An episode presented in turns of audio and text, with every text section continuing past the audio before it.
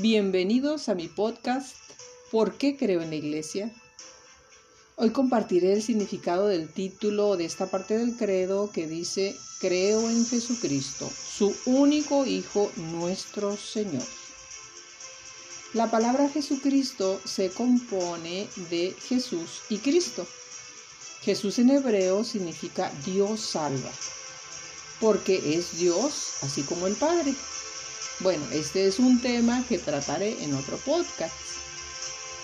Cristo significa el ungido, el Mesías, el enviado. Y la expresión Hijo único de Dios y Señor es porque ya había sido profetizado siete siglos antes de su nacimiento por los grandes profetas del Antiguo Testamento. Se llama Señor al reconocerlo como Dios, Señor de señores, Rey de reyes, que cumple su misión de morir y salvar a la humanidad. Y hablando de la salvación, miren qué interesante lo que ocurría en el tiempo de Moisés. Antes de Jesús, a Dios se le invocaba una sola vez al año y era en un recinto santo del templo de Jerusalén, donde estaba el arca de la alianza, aquella que contenía los diez mandamientos, los que Dios le había entregado a Moisés. Se dice que también había allí objetos sagrados, como por ejemplo un poco del maná que Dios le había dado como alimento a los israelitas en el desierto.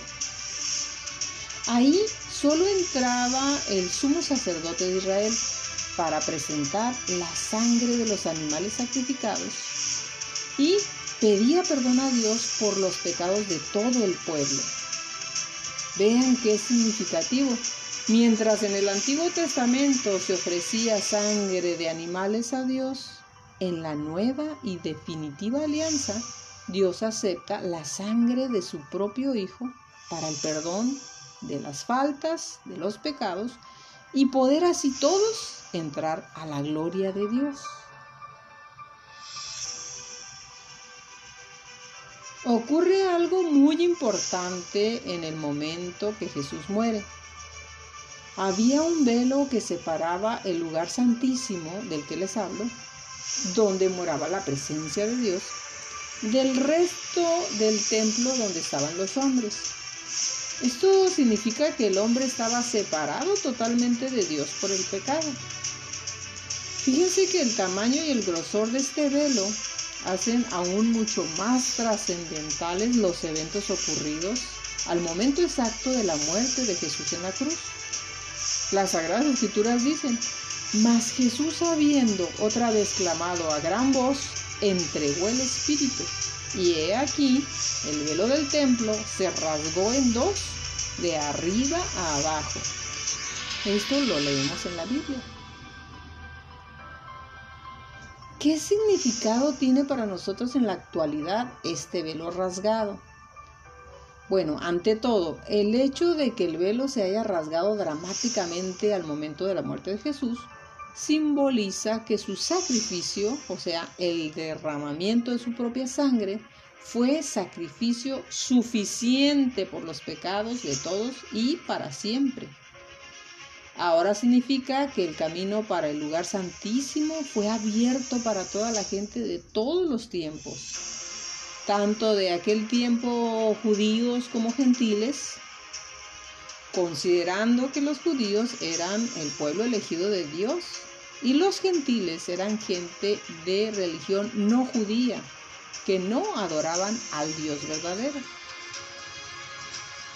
Cuando Jesús murió, el velo se rasgó en dos. Dios terminó con ese templo y su sistema religioso antiguo. En un sentido, el velo era un simbolismo de Cristo mismo, como el único camino hacia el Padre. Esto está en el hecho de que el sumo sacerdote tenía que entrar en el lugar santísimo a través del velo. Ahora Cristo es nuestro mayor y sumo sacerdote, nosotros podemos entrar ahora en el lugar santísimo por Él, en la Eucaristía, en la Santa Misa, la acción de gracias. Teniendo libertad para entrar en este lugar por la sangre de Jesucristo, por el camino nuevo y vivo que Él nos abrió a través del velo que es su carne Aquí vemos la imagen de la carne de Jesús siendo rasgada por nosotros. Así como Él rasgó el velo por nosotros, el creyente tiene ahora un libre acceso a Dios. El velo en el templo era un recordatorio constante de que el pecado mantiene a la humanidad apartada de la presencia de Dios. El hecho de que la ofrenda por el pecado fuera ofrecida anualmente y otros innumerables sacrificios repetidos diariamente tenían como propósito demostrar que el pecado no podía permanentemente ser borrado por meros sacrificios de animales. Jesucristo, a través de su muerte, quitó todas esas barreras entre Dios y el hombre y ahora podemos acercarnos a Él confiadamente. Por eso Jesús dijo, destruyan este templo y yo lo reedificaré en tres días. Se refería a su muerte y resurrección al tercer día. Muy bien, pues en el siguiente episodio hablaré sobre cómo es que Jesús es concebido por obra y gracia del Espíritu Santo en el vientre de la Virgen María.